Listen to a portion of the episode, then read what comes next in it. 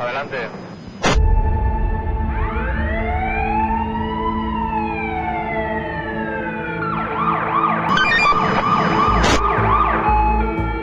Preparando Policías, una visión global de las fuerzas y cuerpos de seguridad, las oposiciones y la preparación. Recibido.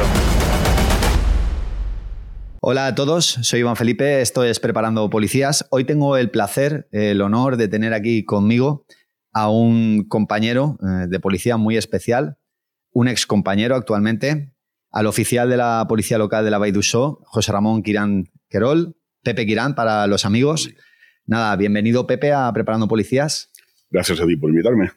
Pues nada, eh, bueno, Pepe, eh, eh, aparte de que es policía retirado, desgraciadamente en el año 2000 padeció pues bueno, una, una herida grave en la pierna en un enfrentamiento armado con el famoso eh, atracador en solitario.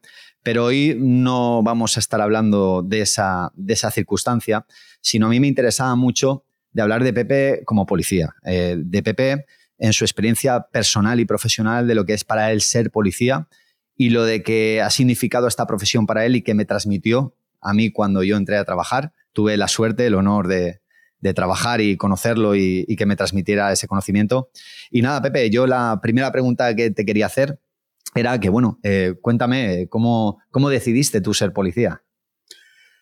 Bueno, pues la verdad que fue un proceso un poco, un poco reversado al principio, puesto que yo tenía en casa un ejemplo que era, era mi padre. Mi padre ingresó en la policía municipal, se llamaba entonces así, de aquí de Baidusó en el año 1968. O sea, yo tenía entonces seis años. Y, y bueno, yo veía pues eh, eh, la forma que, tenía, que tenían de trabajar, los, los medios, escasos medios que tenían en aquel entonces. Y la verdad es que al principio no, no, no, te llamaba no me llamaba mucho, a mí Sí, me ¿no? llamaba mucho la, la atención esa, esa, esa, esa forma de, de- Sí. esa forma de ganar, de ganar Sí, porque en esa aquel, profesión. en aquel momento era muy precario. O sea, Era muy precario, Sí. era muy precario y estuve barajando durante una temporada, pues eh, cuando yo pasé del colegio de la EGB que hacíamos entonces, Sí. eh, yo pasé a... Yo también soy de GB, ¿eh? Sí, no, no, no. es lo que había entonces. Sí, yo, sí, pasé, no, yo pasé de la EGB a estudiar formación profesional, la rama de automación no me acabó de gustar mucho, la verdad, y entonces, eh, pues, eh, una de las, de las, de lo que, de las profesiones que yo barajaba, que me, me gustaba y que de alguna forma eh, he practicado con el tiempo, ha sido, yo a mí me llamaba magisterio. Me- Magisterio. Me, me llamaba ser, Sí. ser maestro, Sí, ser maestro. Pero claro, te empiezas a estudiar FP, FP no me acabó de gustar, te plantas ya en una, en una edad en la que ya volver a estudiar el bachillerato para poder hacer lo- el COU y todo eso, Se te en complicaba. fin, se complicaba un poco, se complicaba un poco, un poco la vida. Entonces, ya derivé en el mundo, en el mundo laboral. Tuve varios, varios trabajos. Uno de ellos, precisamente, fue durante unos meses. eh, estuve trabajando de vigilante de seguridad para una, para una empresa. Ya estuviste un poco más relacionado con el tema de la Sí, seguridad. Claro. Sí, sí. Entonces, también estuve una temporada barajando la posibilidad de ingresar en la Guardia Civil. La Guardia Civil también, también me llamaba mucho la atención. Claro, es que también en aquella época eh, era normal que te llamara un poco más la atención porque, no por nada, pero policía municipal eran auxiliares y, y Efectivamente. tú viviste el, tú viviste el Sí. cambio. Sí, sí, sí, sí, sí, sí. De, Claro. sí, sí, de hecho, eh, de hecho, prácticamente eh, todavía estaba vigente, estaba vigente, pues las tres o cuatro funciones Sí. que tenía la policía municipal. Y bueno, tú sí, que sí has, has sido estudioso de, de este tema, Sí, sí, sí. pues ¿no? ha habido, había un, pues, eh, la ordenanza municipales, el tráfico, no sé qué, y las demás que se les encomienden. Era el cajón Y con- desastre. Efectivamente. Y con esa coletilla y las demás que se les encomienden, pues yo recuerdo, eh, por ejemplo, que eh, era habitual que a lo mejor pues directamente el alcalde o cualquier concejal de los que había entonces, pues eh, le daba una carta a un policía municipal diciendo esto llévelo y notifíquelo usted. Yo no soy notificador, Claro. pero las demás que se les. Sí, sí. Por no decir otras cosas que también se les Bueno, mandaban. pero bueno. si te contara yo actualmente. Bueno, pero bueno, bueno, pero bueno. Entonces, claro, yo siempre veía, tenía esa imagen como que la, como que la Guardia Civil era un poco Sí, más, más- más más- considerados, Claro, sí, en ese momento más, más profesional y sobre todo que, claro, mm, tú ingresabas en la policía municipal y en aquel entonces era policía municipal hasta que te jubilaras. Claro. La Guardia Civil, estaba la, uni- la unidad de tráfico, me llamaba mucho la, la- la unidad de tráfico, Muy bien. eh, había más especialidades. Pero estamos hablando de una época en la que raro era el día en la que no encendías a mediodía el telediario y pues no salía alguna noticia de que un coche bomba. Esta era la época fuerte de la época, la época fuerte. Y en aquella época, cuando acababas la, la academia, la academia de la Guardia Te Civil, enviaban al País Vasco. te enviaban al País Vasco Sí, durante- durante- directamente, sí, durante así es. Era duro eso. Mi madre, con ese afrán protector que tienen las madres, pues bueno, y no te da igual la policía municipal, si al fin y al cabo es un trabajo, y por aquí, así estás aquí en casa y no tienes. Y ya empecé a derivar por, por ahí. Ya empecé pues un poco a tomar un poco más conciencia y van pasando los años y llega un punto que dices, bueno, tengo que trabajar, tengo que trabajar porque ya no estoy para nada de estudiar y tengo que trabajar. Te puedo decir que me he presentado a, oposiciones para ordenanza, me presenté a oposiciones para, porque no salían tantas plazas de policía, De policía como actualmente. como, como actualmente. Sí, Entonces había que, y teníamos la edad, el límite de los 30 años. sí yo también lo he tenido. Que o sea, sí, que sí, cuando lo límite de los 30 cumplías ibas fuera. Sí. Pero entonces, eh, pues también me di cuenta, conforme fui eh, cogiendo los temas, eh, te das cuenta de, la, gran cantidad de funciones que cuando se modificó la ley 286, Sí, la ley de fuerzas y cuerpos de seguridad. Muy bien. ya revirtieron, revistieron a las policías locales De carácter de de autoridad. carácter de autoridad. Y Sí, ya- eh, ahí toca hacer un inciso que hay gente Sí, que a veces no lo sabe. O sea, y a lo mejor hay gente que nos ve ahora y sigue pensando que no, no, la policía local desde el año 86 son agentes de la autoridad de como cualquier fuerza de cuerpo de seguridad, tanto de Estado, autonómicas como locales. Lo que pasa es que ese concepto pues aún se queda. No, no, ahora no es lo mismo porque bueno, luego se equivocan, pero sí efectivamente tú viviste ese cambio y a raíz de la 286, pues bueno, supuso un cambio radical en ese sentido. En, en el sentido Entonces te das cuenta de que realmente dices, bueno, pues mm, tampoco está, está, tan mal ser policía local, porque mm, yo también he vivido esa época. Yo creo que tú no sé, hoy- en día no sé no sé cómo será, pero bueno, eh, realmente salías a patrullar y, y estabas regulando un paso escolar y a los 20 minutos te tocaba salir corriendo porque había un accidente. Imagino que hoy en día será más todavía. y, y reyertas. Y reyertas, eh, y bien. Sí, ahora el cambio más radical que yo creo que puede ver de tu época ahora, que también la has tenido tú dura, que ahora lo comentaremos. Ahora, principalmente, pues, yo últimamente lo comento con los compañeros, mucha arma blanca. O sea, ahora Ya, estamos observando mucho Sí. en la calle mucha arma blanca. O sea, mm, las agresiones suelen ser siempre, antiguamente eran mucho más amenazas y tal, y a lo mejor había alguno que era. Ahora la gente tiene facilidad para. Pero efectivamente lo que has traído tú, que lo bueno que tiene y lo malo que tiene, pero lo bueno que la policía local es Hoy que- tenéis más medios, creo que yo. sí. No creo yo, no, estoy seguro. este, sí, ahora hay muchos más medios, pero más efectivamente medios. lo que has dicho tú, igual estás en el paso escolar, que estás Sí, tranquilamente a, los tal, 20, min- a los 20 minutos estás en una refriega o en, eh, una, en un lío. o en un altercado familiar que no sabes por dónde no sea- puedes salir. Exacto, exacto. bueno, Así es, así es nuestro. Sí, sí. El trabajo me parece Sí, que el tuyo y el mío, con más medios o con menos, pero eso es ser policía local. O sea, efectivamente Efectivamente. es tocar todos los palos y estar un día tal, y ef- efectivamente, yo lo digo abiertamente, somos los primeros en llegar. El Sí, 90% de las veces. Sí, Entonces, sí, sí, sí. pues bueno, el policía local tiene que saber eso, que el que se mete, el primero que 90% de las veces que se va a comer el, el- Sí. el marrón va a ser el policía. Luego, aquí en Baidusó, pues eh, también eh, yo viví la época en la que, mm, seguido, seguido, sobre todo, yo estuve mucho, mucho tiempo en el grupo nocturno que, Sí, lo que sé. formó eh, José Bagán. Mm. Y cuántas veces, cuántas veces nos llamaban del cuartel, oye, mira, que ha saltado la alarma, entonces, a ver si podéis ir vosotros, Que no porque, tenemos patrulla. porque en aquel entonces éramos tres patrullas todas las noches Claro. y la Guardia Civil a lo mejor tenía una, pero es que no solamente estaba para Baidusó, es que estaba Formiquilla, que no sé si seguirá igual. sigue pero bueno, igual, sigue igual. Eso es la- el mal endémico que tenemos. Lo que pasa es que no, efectivamente tienen pocas patrullas y si tienen un detenido, pues ya se acabó. Y, y sigue siendo igual. Y tú viviste una época de profesionalización. Tú Cierto, es lo que quería que, sí, sí. que tú lo expliques, cómo ese cambio de ese grupo nocturno, eh, esa época de profesionalización de la policía, de pasar de esos alguaciles, esos auxiliares, a una profesionalización, a, a- a material, a, a- ser policías. ya. Pues costó, costó, no voy a decir que no, costó.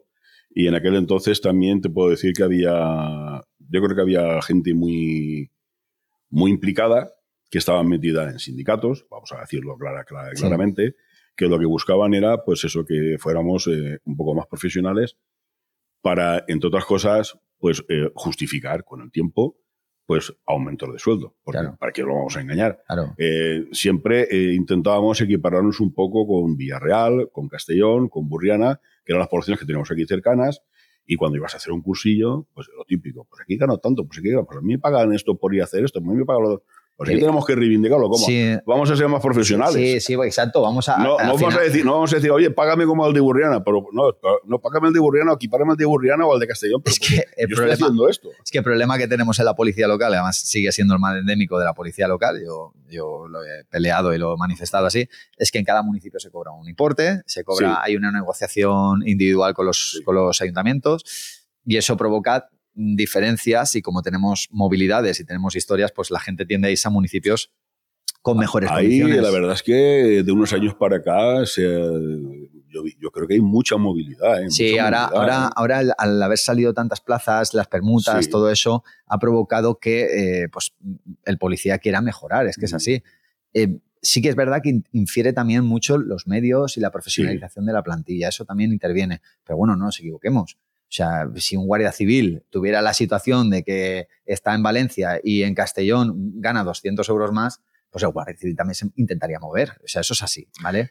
Hombre, al fin y al cabo, eh, no, hay que no tenemos que perder de vista de que pues todos tenemos una familia, tenemos un hogar que mantener, tenemos unos hijos que estudian, hay unos gastos. Efectivamente. Y, Somos como por cualquier supuesto, trabajador. la verdad, yo siempre he dicho que esta profesión, pues, eh, tiene que ser un poco, un poco no, bastante, bastante vocacional.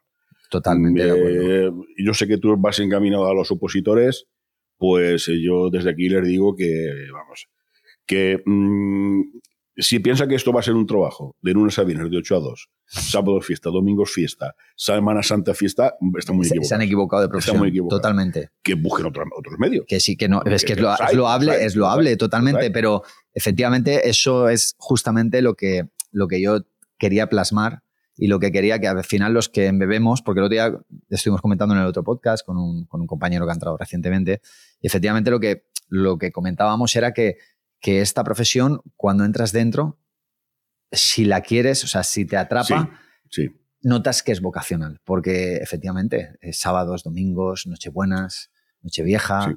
eh, cuando más libras, cuando más libra la gente, más trabajas tú. Entonces, es lo que tienes que asumir.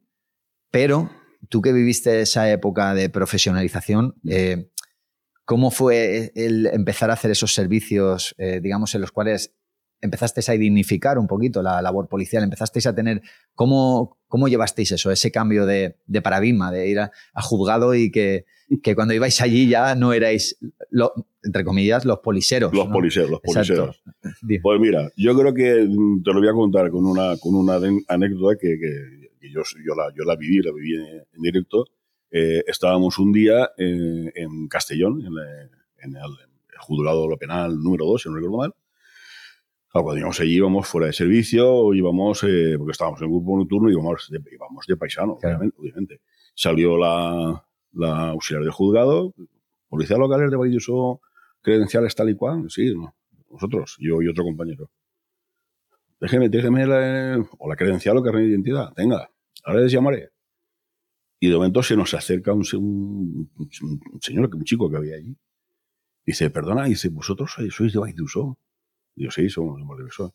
Se sacó la credencial. Mira, es que yo soy policía, yo soy compañero, creo que de Onda. Creo que, que dijo, de Onda.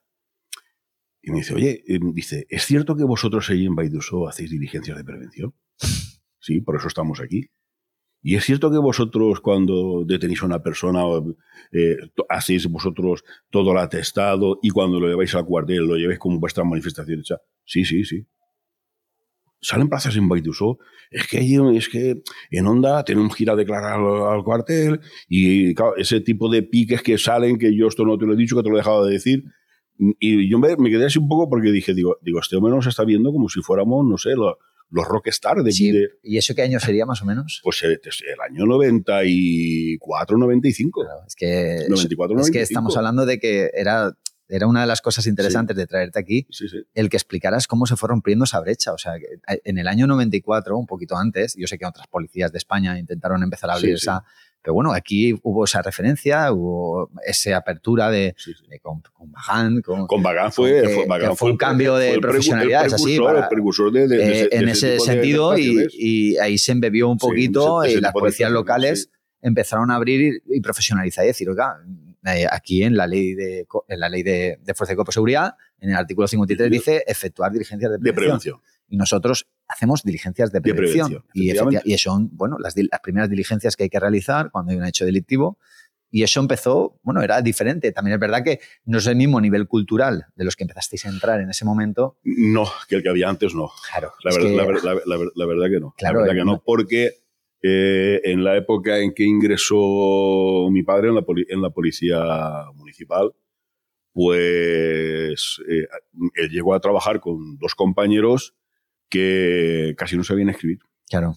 Sí, claro, Casi la, no gente, la gente se quedaba con esa imagen. Les costaba, leer, les costaba leer algunas cosas y, y- y casi no sabían escribir. Ojo. Pero es que mm, entonces estaban también, pues no sé cómo explicarte, estaban lo que popularmente, pues, eh, aquí en Baidus, aquí en Baidus no tanto, porque yo realmente yo ingresé en Villarreal, yo estuve un año en Sí, Villarreal y luego me vine aquí trabajando. por, por- porque permuté con un, La con plaza. con un compañero.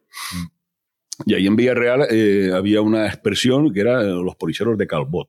De Calbot era que le pegaban el cabot y decían, venga, va, tú, si no sirves para otra cosa, pues venga, va, te, vamos, te, Te ponemos un uniforme Y ahí y con que estés ahí en medio regulas el tráfico, pues eh, so- nos sobra. Bueno, pues a veces siempre decimos lo negativo, pero hay Sí. que ver todo lo positivo estos años, la profesionalización que ha habido, Sí, claro. que hemos llegado a un punto de que prácticamente las plantillas de policía local, y yo lo digo por la mía donde estoy, y la mayoría, el 80% somos eh, graduados universitarios, licenciados. es- Sí, claro, Es que que, ha- ha no, sé si cambiado, fue, no sé si cambiado fue en el 90 y, fue en el 98, fue en el 98 cuando se, se modificó y se exigía que tengáis el bachiller. El bachiller, muy bien. Yo Sí, entré con el graduado escolar, Claro, no se podía entrar es. con el graduado escolar. Así es, así es. De hecho, las plazas que te queden, los que entramos con el grado escolar, nuestras plazas cuando se modificó la MS, pues la plaza era extinguir, Claro. extinguir porque no teníamos el bachiller, Muy bien, porque teníais eh, el que grado cambiar. escolar.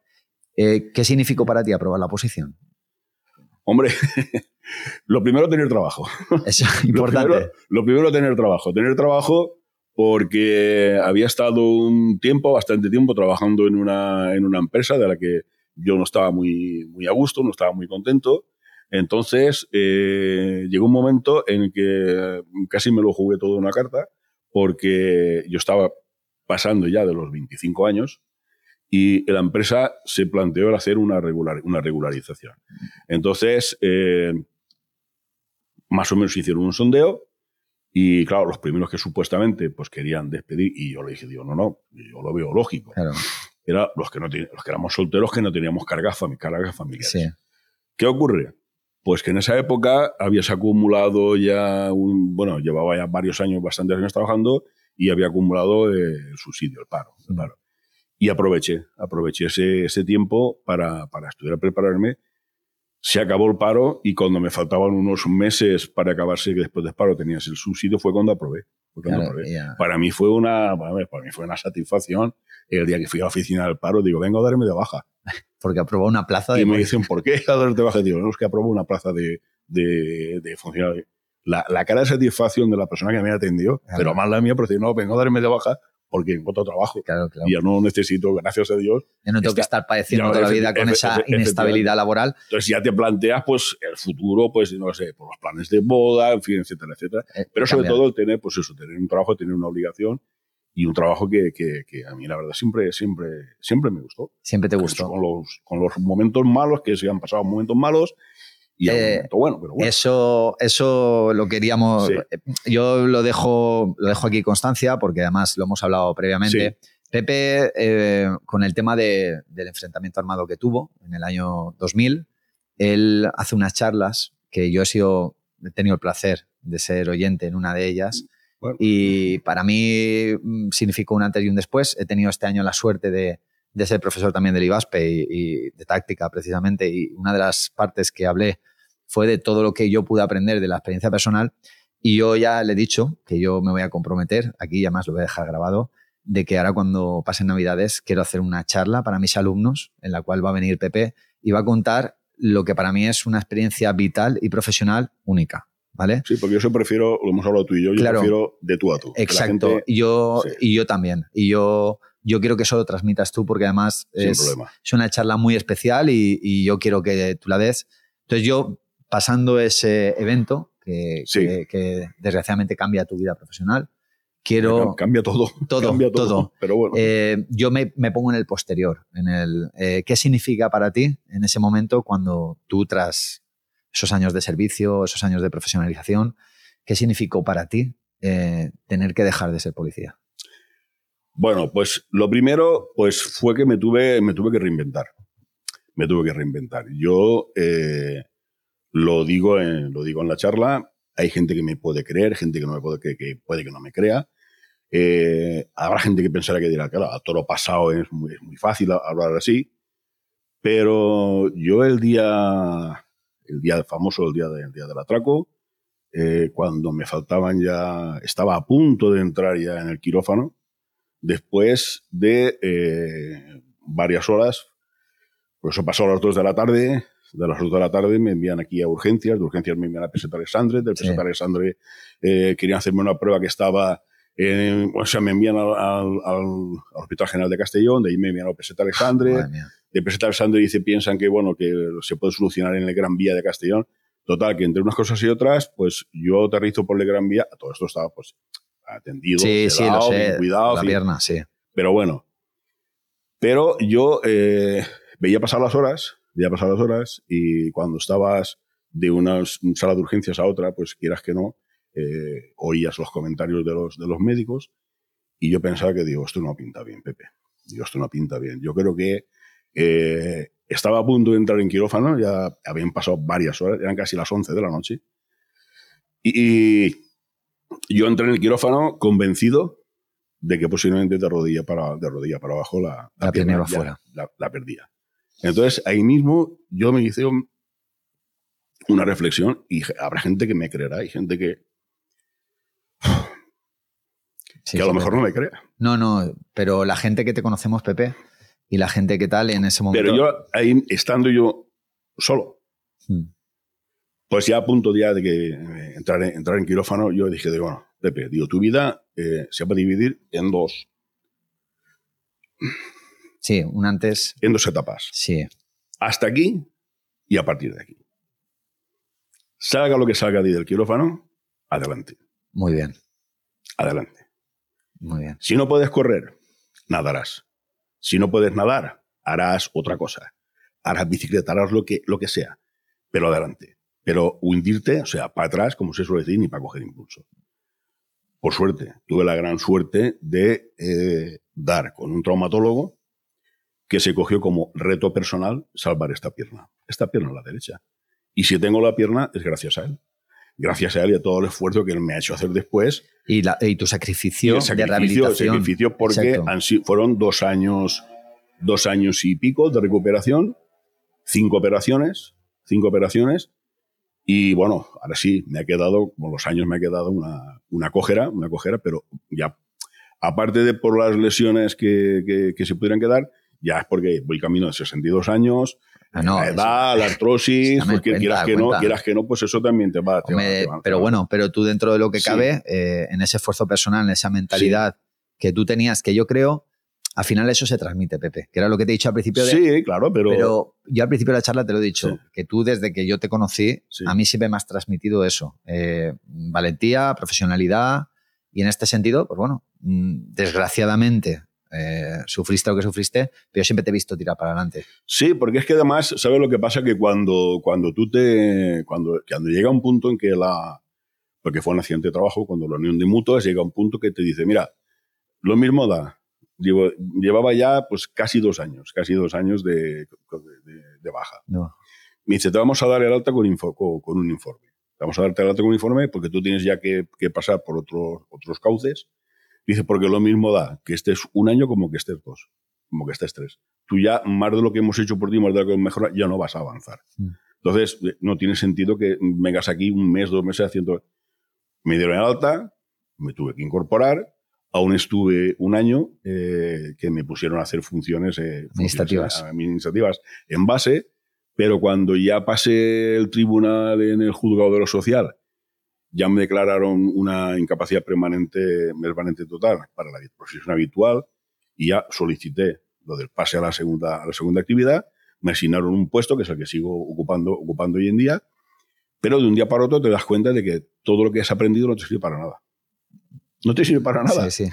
No te sirve para nada porque cuando yo me yo fui a, a, que estaba entonces, era una, una, figura que la habían contratado para, para hacer una, digamos, una reclasificación de los puestos de trabajo, pues a la hora de asignarme un puesto, me preguntó que yo qué sabía hacer. Digo, pues digo, sé hacer atestados, sé dirigir el tráfico, sé... sé ser policía, ¿sabes? Dice, ya, pero claro. ¿qué más sabe hacer?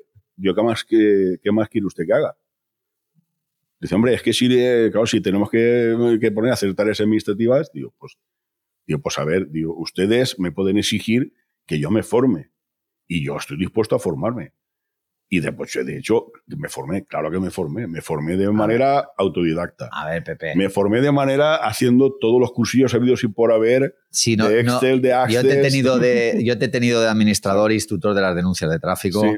Y, a ver, eres un tío perfeccionista y profesional en lo que haces. Si coges, en este caso tal, vas a ser profesional. Y si coges lo otro, o sea, que en ese sentido también es la actitud sí, que tienes hombre, tú. claro, claro, ¿sabes? claro, es que eso es así. ¿Sabes? Yo también, también me, me, cogí un poco como, como un reto, me cogí un buen reto el, el demostrar, el demostrar que, eh, que más allá, cuando se nos, por desgracia, que, que, que yo esperaba ser un caso único, eh, se nos pasábamos a, a, un segundo plano, que podíamos, los policías podíamos seguir siendo tan válidos como, como cualquier administrativo, en este caso, en este caso.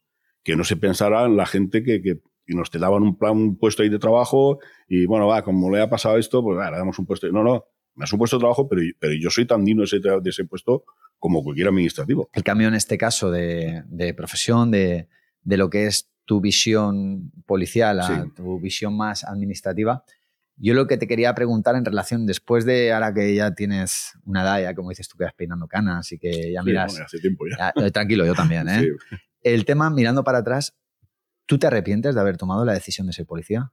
Yo no, no, no, no, no.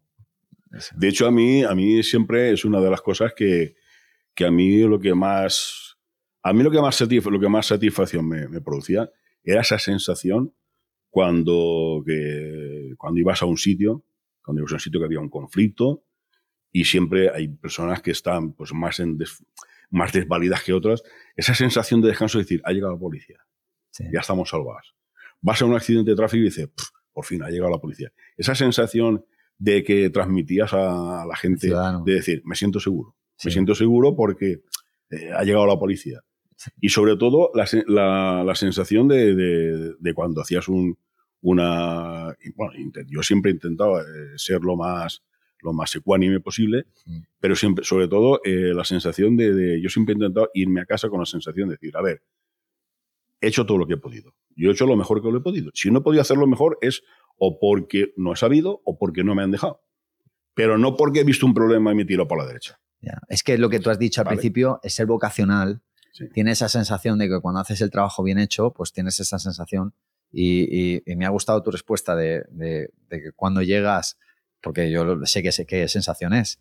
Y, y, creo que es una de las cosas que nosotros llamamos ese, esa doble yin y yang, ¿vale? O sea, sí. de que la gente, siempre la policía y tal, pero eso sí, cuando te necesitan, ese es el primer día Hombre, claro, que claro, cuando claro, te ven se le ilumina la cara. Y tú, cuando me dicen a veces, ¿cómo llevas las sensaciones? Porque me quedo con ese momento, me quedo con esa cara. Sí. Yo siempre también, eh, cuando me preguntan en alguna de estas, de estas, de estas charlas, que el embrión fue, eh, creo que la primera tú estabas, que fue sí, en Maspe, sí, que Javier. fue gracias a Javier Torres, a Javi, sí. que es un, un, gran amigo, un gran, amigo, gran compañero. Gran, gran profesional, gran profesional también se ha formado, muy, se ha formado mucho fuera de lo que es del este, ámbito policial. Del ámbito policial. Pues eh, también eh, tenemos, que, tenemos que hacer nuestro trabajo, pero yo siempre digo lo mismo, sin esperar, sin esperar nada a cambio. Sin esperar nada a cambio. No, exacto, es. Sin esperar reconocimiento. Si vienen, bienvenidos. pero no haga las cosas por esperar, por esperar nada a cambio, porque este trabajo, eh, lo bueno que tiene y lo bueno, de lo, lo que acabas de decir tú, de lo bueno y lo malo, se define, mira, en, en un ejemplo, en una anécdota que me contaron en una de estas, de estas charlas. Eh, hay un policía que está regulando el tráfico, eso es verídico, eso Sí, no voy a decir la población, pero, Sí. pero eso ha pasado cerca de aquí. Está regulando el tráfico, está en el paso escolar, llegan las madres, oye, mira que hay un señor ahí en el coche que no sabemos qué le pasa, que se ha quedado... Y el hombre se da cuenta, el policía se da cuenta enseguida que es un señor mayor que ha ido a llevar a su nieto al colegio y se da cuenta que le ha dado un infarto. Llama a urgencias, llama a emergencias, lo saca del coche, lo tira al suelo, le hace la RCP, le salva la vida. Bueno, pues este hombre no, no pasaba por las puertas de dependencias policiales si- sin entrar y preguntar por ese y, bueno, y, y decirle que venía a saludarla, que no sé qué, no sé cuánto, tengo que hablar con el alcalde para que le dé una medalla, para que... Para que bueno, pues ese mismo policía, pues un año después, resulta que lo llaman que hay un coche que está delante de un vado. Coge, denuncia el coche, se lo lleva con una grúa y el coche era del señor que hace un año le, acaba- le había salvado la vida.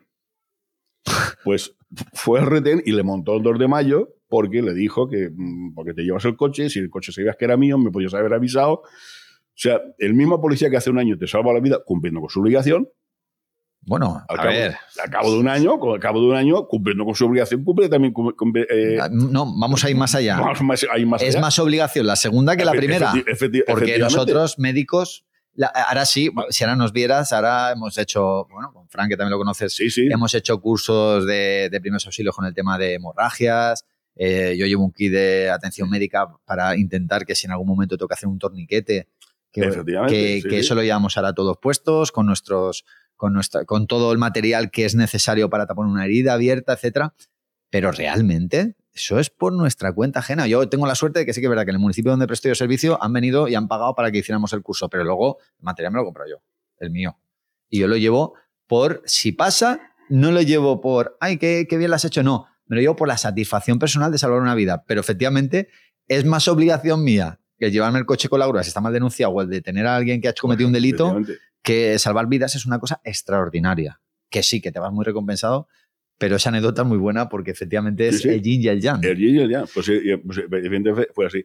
Y luego lo que, sobre lo que dices tú de comprar, de comprar un material. Eh, cuando yo ingresé en la policía local de Villarreal, eh, a mí el arma de. tardaron pues casi dos meses. Dos meses en darme el, arma, de dotación. Ojo. Los trámites eran larguísimos. Y me dieron un revólver llama que yo no sé si aquello dispa- no sé, cuando me, cuando me vine aquí lo entregué, yo no sé si aquello disparaba o no. Nunca nos llevaron a hacer ninguna, Práctica ninguna de tiro. práctica de tiro. Eso, ha- eso ha cambiado mucho. Eso ha cambiado, eso ha cambiado bastante. Y aquí, por ejemplo, Bagán eso lo tenía también muy, muy, muy grande. Pero es que me vengo aquí y el revólver que me dan es un Astra NC6, que esos revólveres, eh, yo recuerdo cuando íbamos a hacer, que sí, aquí yo empecé, a, empezamos a hacer prácticas de tiro y cuando íbamos a la cantera, porque no había prácticamente, no había por esta zona, Galerías no de había tiro. galerías de tiro, eh, se había legalizado una cantera que yendo hacia la Llosa, Sí, y iba, iba- iban eh, clubes de caza, iba la Guardia Civil, íbamos, íbamos nosotros, pedíamos un permiso y, y se lo daban al ayuntamiento. Pues y yo recuerdo que había compañeros que el Astra NC6, eh, había, si, si eh, tirabas muchas mm, tandas seguidas, eh, el, tambor dila- el tambor se dilataba y, ya- y ya no giraba. Entonces, yo, pensé, yo me acuerdo que, que en cierta ocasión yo pensé, digo, bueno, digo, y si alguna vez Lo tengo que utilizar. lo tengo que utilizar, esto, uf, qué. Bueno, aquí, aquí tuvisteis, Aquí, ¿qué ocurre? tuvisteis suerte porque cambiasteis. Ah, Sí, pero es que hasta que hasta que hasta que llegó el momento en que nos dotaron de una Glock, de una Glock de la G17, sí. eh, pues prácticamente casi todos los que estábamos en el grupo nocturno llevábamos eh, nuestra arma personal. Yo llevaba un Smith Wesson de 357 que me lo Ah. compré yo.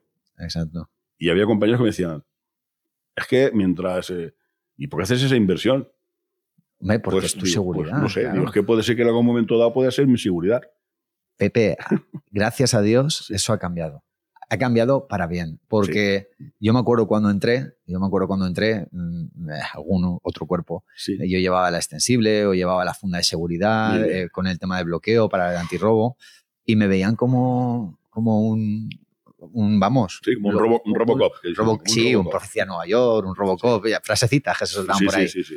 ahora no ves a ningún policía, ni guardia civil, ni policía nacional, que ya no es que van, van con el chaleco mole, con Ya. todo el equipamiento, con, con torniquete, con funda de seguridad, con, con, eh, con cargadores, porque saben lo que hay en la calle. Y eso, Pepe, es lo que te decía yo. Ha habido unos policías locales, nacionales, etcétera, pero sobre todo locales. Mira, lo voy a decir así abiertamente Sí, que se fueron abriendo brecha, brecha Sí, porque aquí las fundas Safariland de, de seguridad, en- cuando entré yo, se veían en las policías locales, porque los demás no les dejaban por dotación, no les dejaban, les prohibían los cuerpos llevarlas. Sí, ya, ya, sí, sí. y se ha ido abriendo brecha. Sí, sí, sí. Cuando aquí el otro día nos comentaban de las, los DEC, los dispositivos eléctricos de control, los TASER, Sí. y llevamos ya 10 años utilizando los, los TASER en la policía local. Pues gracias a Dios, eso yo me alegro de que, de que, haya, de que haya mejorado porque cuántos problemas nos hubiera eh, evitado en, nuestra época tener el TASE, por Hombre, ejemplo. eso tener es-. Eso la gente tiene que entender que nosotros eh, tenemos que utilizar la mínima fuerza imprescindible para Sí. reducir a una persona y yo he tenido la experiencia personal de, de tener que reducir a personas a la fuerza y he tenido la experiencia personal más reciente, hace un par de años, con el dispositivo electrocontrol, una persona armada con un cuchillo y a mí me ahorra un problema. Él no resultó herido, yo no resulté herido, él resultó detenido, por Ya, supuesto. ya, ya, ya. Sí, pero tú, estás habla- tú me estás hablando de un enfrentamiento, digamos, digamos eh, Complicado ya. compli- compli- compli- complicado, complicado.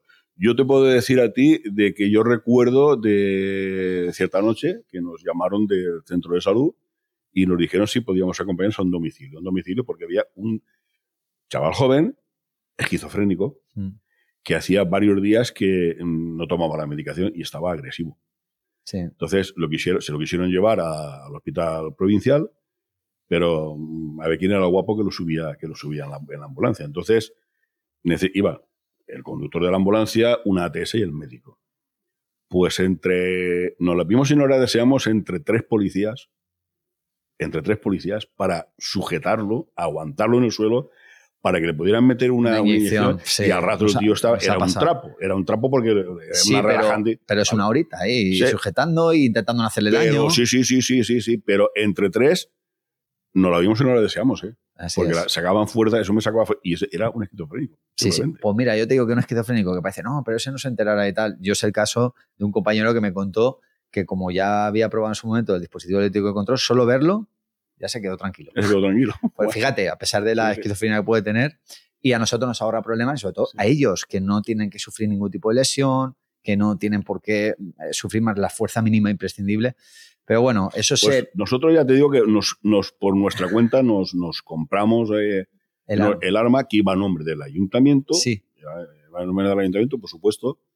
Y, pero era, era, era, era nuestra, nuestra seguridad. Después, con el tiempo, nos dieron la, la, la G17, que la G17, bueno, tú la, tú la, sí, la, tú la llevo, la G17, llevo de servicio yo. Esa, esa, esa arma te viene con un, con un- te venía con un, con un maletín, Sí. con un cargador de reserva, Muy bien. que había gente que por no gastarse mil pesetas, seis euros, en una funda, el segundo cargador no lo llevaba. Ya, ya.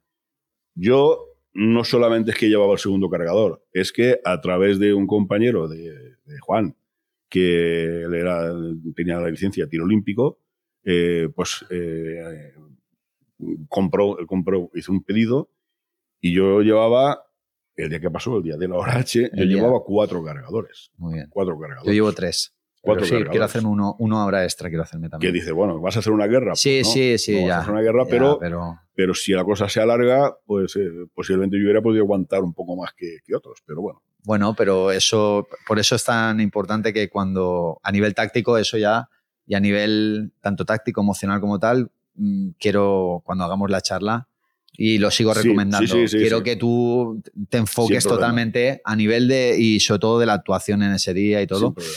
Y, y yo, nada, preguntarte, pues bueno, que, que qué le dirías a, a todas esas personas que quieren, que quieren presentarse a policías, que quieren ser policías, ¿qué, qué, qué mensaje les mandarías desde aquí, Pepe? A ver, el mensaje que yo les mandaría sería, pues que. Primero que se lo piensen bien. Vale. Que se lo piensen bien. No, hablando, hablando en serio. hablando en Vale. serio. Yo creo que es una profesión que te va a dar más gratificaciones que posiblemente, que, que posiblemente disgustos, disgustos.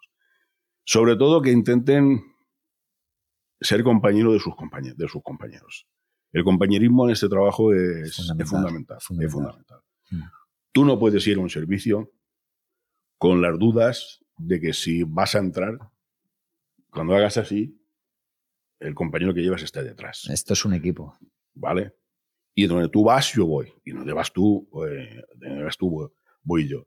Precisamente eh, ayer dio la casualidad de que estuve, he estado viendo en un par de días en, en la televisión española, en, en RTV Play, un documental de, de la vida de Miguel Hernández. Miguel Sí. Hernández, bueno, tú sabes que en la, en- en- en la guerra Sí, él fue republicano Sí. y él estuvo, eh, incluso estuvo en el frente, en, el frente en, un par de, de- de contiendas.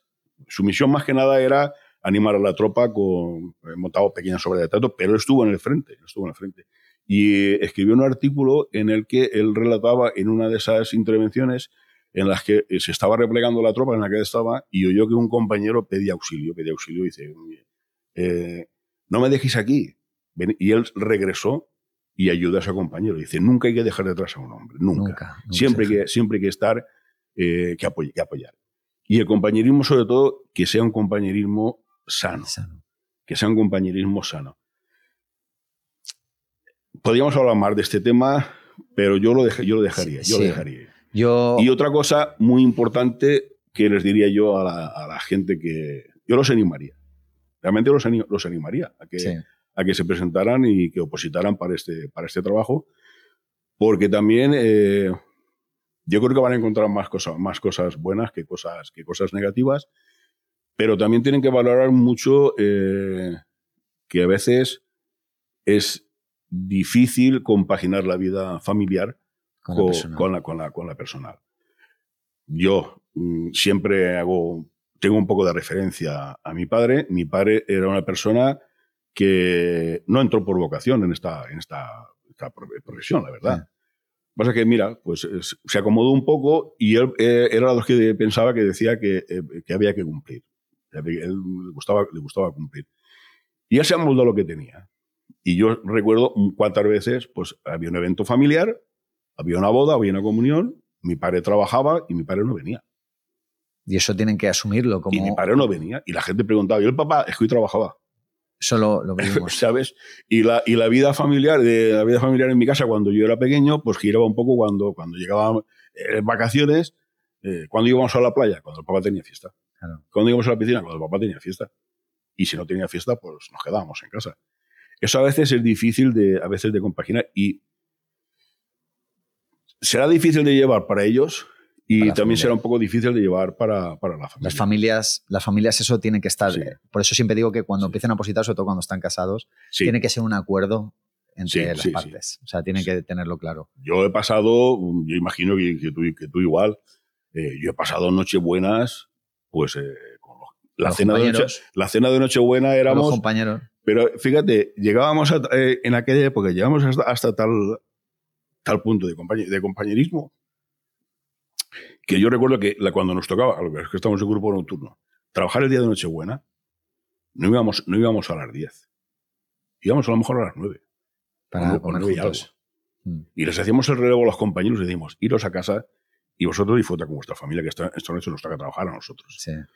Y luego teníamos un par de horas que podíamos cenar tranquilamente allí porque la gente hasta a lo mejor hasta las 12 y media una no salía. Salía, luego ya venía. Ya venía.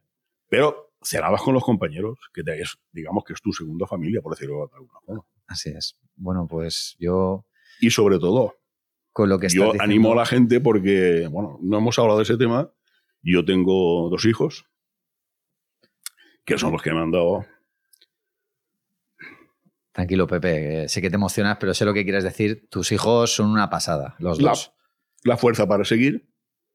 Uno de ellos se ha derivado por el mundo artístico, que es eh, Es una pasada cantando. eh, Rafa y aparte famoso ya. sopranista, Sí, sopranista. es una pasada, es una verdadera. Y bueno, y el otro, Y el otro, pues, ¿Qué quieres que si no yo pasa del nada, yo creo que en, en- en breve, en breve, yo creo que en breve, pues va a ser compañero vuestro. sí, Entonces, a mí es una gusta- máquina. sí. A mí me gustaría que mi hijo tuviera los mismos. Tranquilo, Pepe, que te entiendo. Los mismos compañeros que has tenido tú y la, y la misma amistad que has tenido tú y, lo que, y que lo mantienes. Y tú sabes que, que, bueno, que yo precisamente en ese sentido, eh, una de las cuando tú lo transmites o cuando tú lo estás diciendo, yo sé que te emocionas porque, Mm, sí. porque Sí, es, eh, que es normal, porque efectivamente, para bien o para mal, esta ta- profesión te ha dado un disgusto gordo, o- pero Sí, te ha dado pero- una experiencia y unos amigos, para unos compañeros para toda la vida. Efectivamente, hombre, los compañeros que estaban que, Contigo. que, que estaban conmigo aquel día, yo son, son mis hermanos, Ya lo sé, ya lo sé. Son mis hermanos de sangre. Y eso, pues, Y eso, y eso perdura. Y, to- y también eh, cambió mi forma, de, mi forma de, ver la, de ver la vida. Cambió mi forma de ver la vida porque yo también, yo era una persona que... mm, mi padre era, era una persona que era muy, muy previsora y mi padre siempre estaba pensando en el mañana, en el mañana, yo también. No, esto para, para mañana. Y de repente cuando pasó aquello dije, digo, si me doy cuenta no hay un mañana. La vida, la vida es un momento. Es un Si me doy cuenta no hay, no hay un mañana. Y bueno, no sé cómo vamos de tiempo, pero bueno. Bueno, pues mira, eh, igual nos tenemos que... Me explayaría 10 horas más contigo, ¿me entiendes? Pero bueno, tenemos, tenemos hoy el tiempo un poco limitado por circunstancias, pero, pero yo para mí eh, solo decirte que, bueno, que ha sido, que es, que es, ha sido y será, Gracias a ti por invitarme y a será, vosotros, al y se- equipo. y será un placer. Eh, yo te agradezco enormemente que, te hayas abierto y que me hayas abierto, me hayas hablado desde, desde el corazón, que me hayas transmitido esa experiencia profesional y lo que yo quería, que es en este caso Pepe como policía, Pepe como persona. Y yo ya te lo dije el otro día y te lo sigo insistiendo. Eh, creo que tu, tu charla eh, personal sobre, sobre ese día, sobre la actuación, sobre tu vida, creo que es esencial para, para todo policía que, que quiera esta profesión. Y yo ya sabes que, bueno, para bien o para mal, pues bueno, ahora en este sentido la, la academia funciona muy bien porque tengo muchos alumnos y voy a hacer lo posible porque los máximos alumnos posibles asistan a, a una, a una conferencia contigo.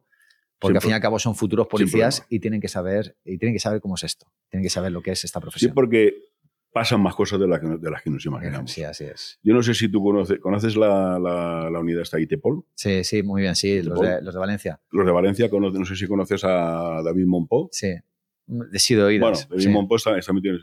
Pues eh, David Monpó, todos los años, eh, a través de ITEPOL, elabora un calendario, calendario que mm, si eres socio de ellos, creo que te lo dan en soporte de papel, pero si no te lo puedes descargar, descargar, imprimírtelo Sí. en PDF gratuitamente.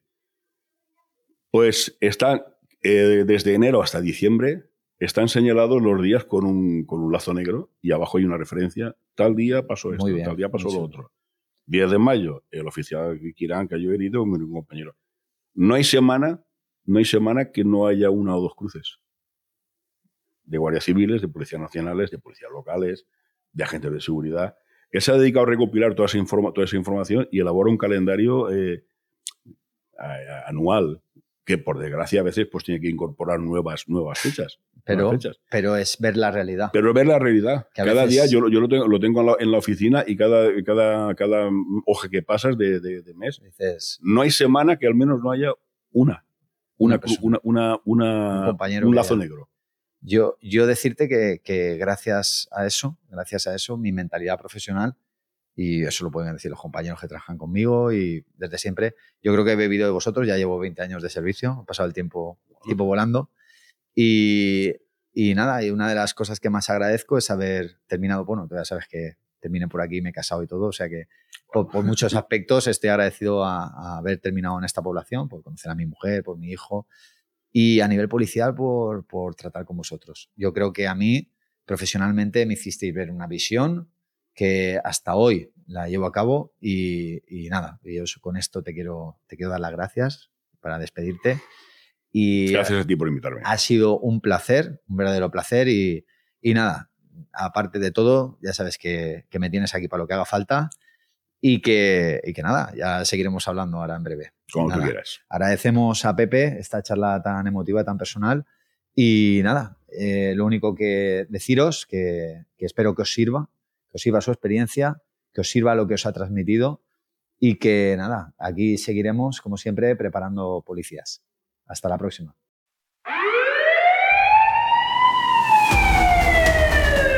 Si quieres seguir disfrutando de este contenido, no olvides suscribirte en Spotify o en tu plataforma de podcast favorita. También recordarte que nos puedes encontrar en YouTube, en el canal Preopol Preparando Policías, en el que encontrarás también material e información en referencia a las fuerzas y cuerpos de seguridad y las oposiciones. También nos podrás encontrar en nuestra web de preparación de opositores preopol.es.